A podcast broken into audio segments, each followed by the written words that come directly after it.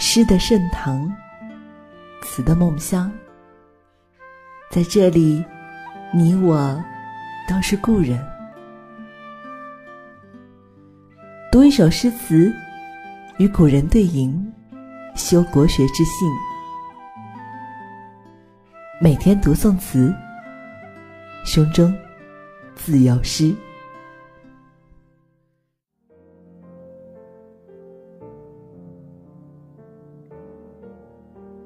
忆王孙，春词，李重元。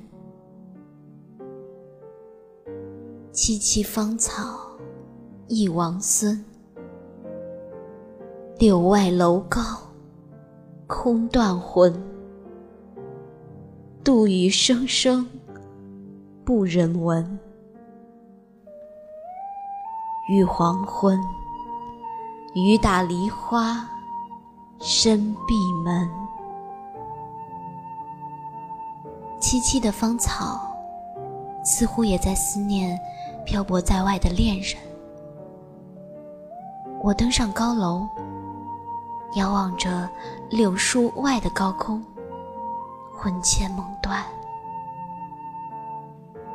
杜鹃声声不断的悲鸣，我不忍心听下去。天色近黄昏，细细的风雨随意吹打着梨花。我不忍心瞧见梨花落地，只好紧紧地把院门关住。李重元，一个在历史中声足不详的词人，他这首词的名望远盖过他本人。全宋词。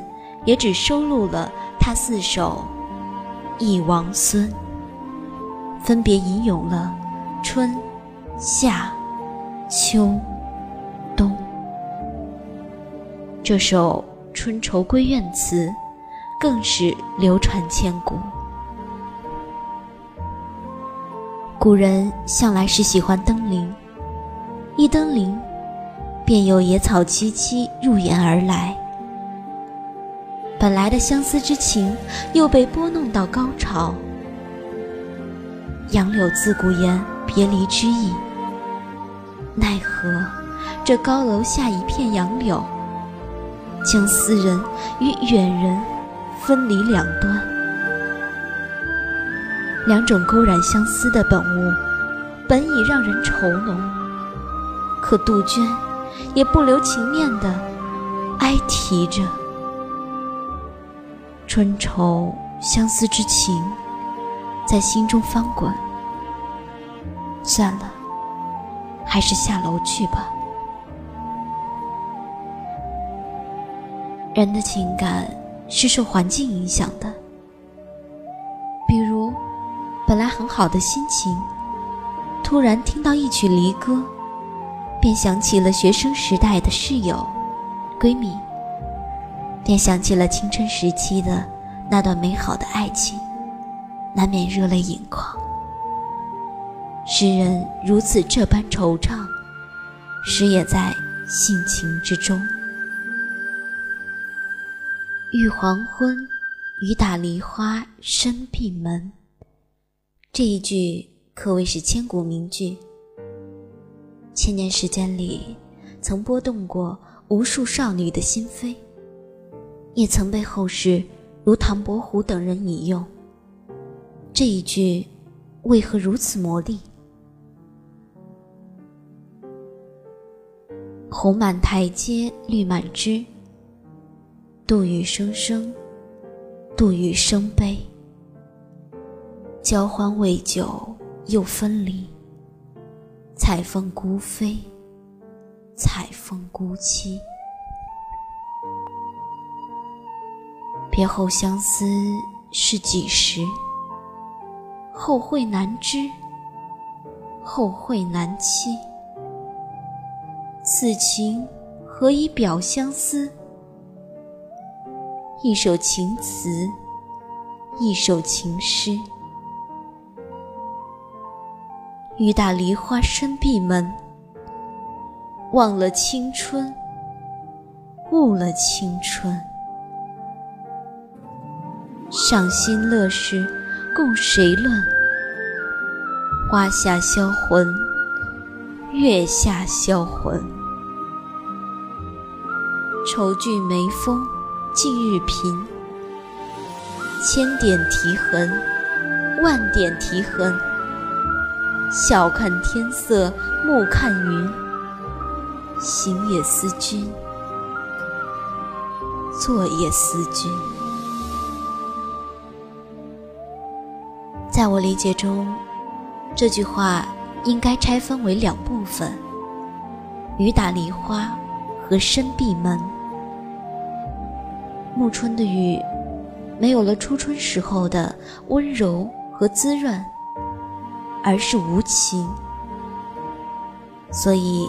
这雨可以是无情的岁月，也可以是无情的负心汉。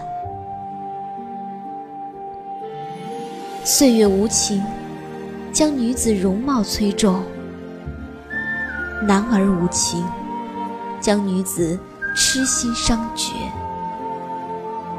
女子的美，在外是纤若游云的体态之美，在内。则是宛如青云蔽月的含蓄，和固若磐石的坚贞之美。而这个深闭门，则将东方女性内在美，精深的提炼了出来。做女人，当如雨打梨花深闭门之意境，为情所困，被情所弃。于情坚守，是女人最动人的一面。纵使岁月无情，斑驳容颜，所爱之人无情，空折年华，依然相信钟情一人，坚守一生。所爱隔山海，山海皆可平。坚信爱情力量的女子，世间是很难寻的。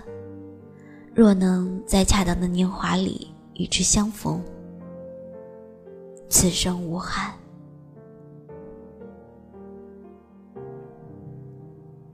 这首词使我想起了李清照在《蝶恋花·暖雨晴风初破洞》一词中的“酒意诗情谁与共”。泪融残粉花颠重，情郎不在身边，又能与谁把酒论诗呢？妇人的眼泪弄花了她的妆容，悲伤的泪水流过脸颊，又折损无数岁月芳华。爱人不在身边，就选择孤独的等待着。寂寞难熬，但爱情更可期。古时候的深闺女子是格外令人怜惜的，令人动容的。爱人漂泊在外，自己无法朝夕相处，只能等待，孤独的守着庭院，煎熬着相思之苦。能做的，只有照顾好这个属于他们的栖身之所，照顾好自己，还有不停的守望着爱人所在的方向。美好的东西都是经得住时间历练的，爱情就是如此，从古至今，从未变过味道。现在的异地恋情和古时候这样的恋情，其实也有些相似之处。有人说，异地恋熬过了就是一辈子。身边的朋友其实没有很多经历过异地恋情，但也看到过许多类似的故事。书中的情感和现实中真实的情感比起来。可能不会那么贴切，但也能大概了解、感受得到。之前看过一个在异地恋中的人写到的一句话：“你看，我们多可悲，连最后分手都是在电话里说的。”一开始看到这句话，觉得挺心酸的。明明两个人互相喜爱了那么久，却不能有一个美好的结局。也有坚持下来的异地恋情，最后也真的是很幸福。